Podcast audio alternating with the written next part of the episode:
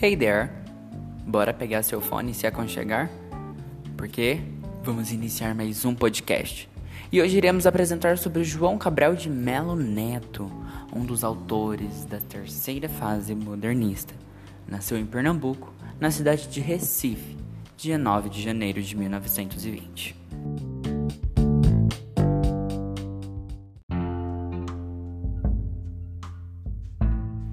Desde então, em 1937, conseguiu seu primeiro emprego na Associação Comercial de Pernambuco. Trabalhou também no Departamento Estatístico do Estado.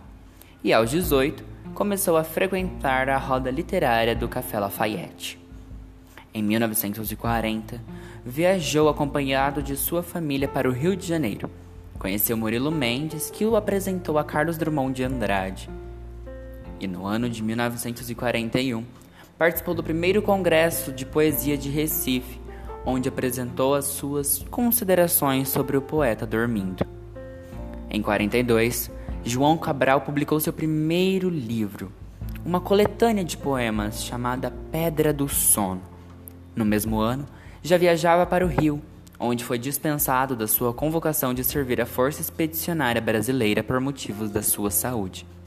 Permanecendo no Rio, foi aprovado em concurso e nomeado assistente da seleção do Departamento de Administração do Serviço Público. Após ter sido funcionário do DASP, em 45 inscreveu-se num concurso para a carreira de diplomata e nesse mesmo ano, o engenheiro. Desde ponto em diante, inicia uma jornada. Em 47, por diversos países, mudando-se por várias cidades do mundo. Em 1950, publicou o poema O Cão Sem Plumas e depois disso passa a escrever sobre temas sociais. Em 1956, escreveu sobre o poema Morte e Vida Severina, sendo este o maior responsável por sua popularidade.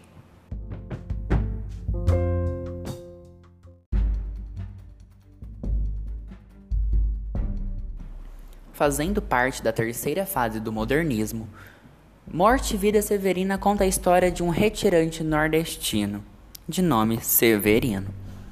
Deixando o sertão por causa da seca, migra para o litoral em busca de uma vida melhor. Morte e Vida Severina. O título da obra faz referência ao sofrimento que Severino passava durante a sua viagem relatada através de um poema dramático que fez João Cabral de Melo Neto um dos poetas mais prestigiados da literatura brasileira.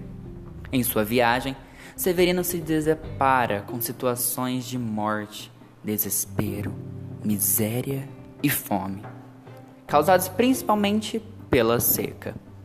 O livro faz também uma crítica ao descanso dos governantes quanto a esta situação, vivida por tantos outros nordestinos.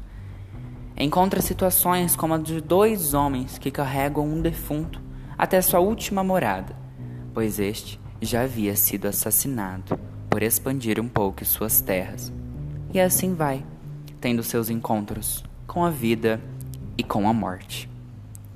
O autor utiliza uma linguagem poética, porém concisa, engajada, buscando mais o concreto e o visual do que os sentimentos o livro é considerado uma reconstrução dos autos medievais, porém retratando a realidade atual das populações nordestinas.